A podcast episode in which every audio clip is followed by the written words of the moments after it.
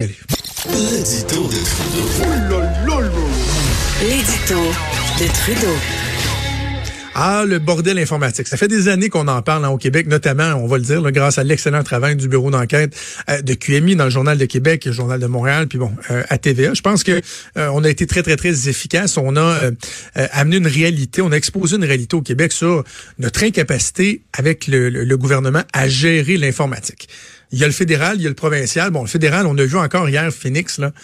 Le nombre, le, fameux système de paye Phoenix, qui est une catastrophe. Je comprends pas qu'on n'en parle pas davantage. Je comprends pas qu'on n'en ait pas parlé en campagne électorale. C'est une véritable honte.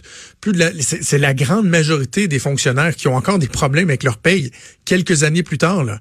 Les libéraux sont au pouvoir depuis plus de quatre ans maintenant. ont promis de changer ce système-là. Ce n'est toujours pas le cas. Il y a des problèmes. C'est épouvantable on, voudrait faire des grandes révolutions au Canada, mais on n'est même pas capable de payer nos employés. Ça, c'est une chose. Regardons maintenant du côté du Québec. On apprenait ce matin que c'est quoi?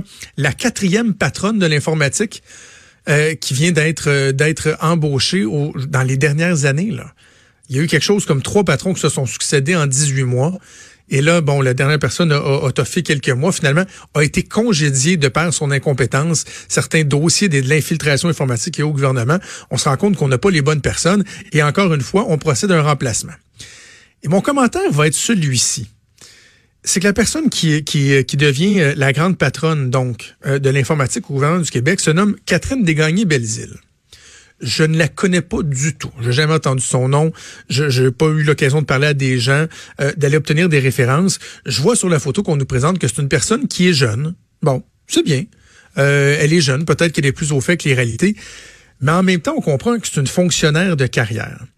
On dit, bon, euh, qu'elle a, euh, euh, bon, fonctionnaire de carrière, elle est auparavant au Centre de services partagés du Québec, au CSPQ. On sait que ça va très, très bien. Au CSPQ, ça, c'est l'endroit où on a décidé de rapatrier tous les achats du gouvernement pour faire des économies. C'est bien connu. Vous achetez au volume, euh, vous allez, vous allez payer moins cher. Un rapport de la vérificatrice générale qui avait démontré il y a quelques années qu'on avait trouvé le tour, nous autres, d'acheter des tablettes informatiques. Je pense que des iPads ou quelque chose comme ça. Et on avait trouvé le tour au Québec, au gouvernement, on a trouvé le de payer plus cher l'unité que ce qu'un citoyen normal paye en magasin. On faisait ça, nous autres, au centre des services partagés. Ça allait euh, très, très bien. Puis bon, cette madame-là qui, a également été directrice chez Revenu Québec. Peut-être qu'elle a des compétences. Mais vous savez quoi, dans, quelque chose d'aussi sensible et important que l'informatique au gouvernement du Québec, si j'avais le choix entre une fonctionnaire de carrière et un ancien hacker professionnel, je préférerais le hacker professionnel. Souvenez-vous de Catch Me If You Can avec euh, euh, euh, Leonardo DiCaprio, le Frank Abagnale, je pense qu'il s'appelait, basé sur une histoire vraie. Le gars est un spécialiste de la fraude, de, de, de, de, de forger des, des documents, puis bon, tout ça. Le gars a fini, je pense, avec la CIA ou le FBI. Ils ont fini par l'engager en disant, toi, tu connais tellement ça, tu sais tellement comment fourrer le système, excusez mon langage, qu'on va t'employer et tu vas nous montrer comment déjouer ceux euh, qui sont encore du côté sombre de la force. C'est ça le problème, c'est la perte d'expertise. Je suis certain que Mme Desgagnés-Belzile, elle est bien intentionnée, mais sans, bon, évidemment, j'imagine l'en disant, ça nous prendrait un hacker professionnel qui vienne diriger le système d'informatique, mais jusqu'à quel point on est capable d'aller chercher les bonnes ressources au gouvernement du Québec pour s'attaquer à un problème qui est criant. Là? On le sait, la protection des données, on le veut avec des jardins, le gouvernement aussi qui est euh, vulnérable en cette matière-là, ça nous prend des bonnes ressources. Je terminerai peut-être en, émettant un souhait. Lorsqu'on parle des euh, négociations, des renouvellements de conventions collectives avec l'État, on parle de l'importance d'avoir des, des hausses qui vont être adaptées pour le personnel enseignant, pour les infirmiers, infirmières, pour les préposés aux bénéficiaires.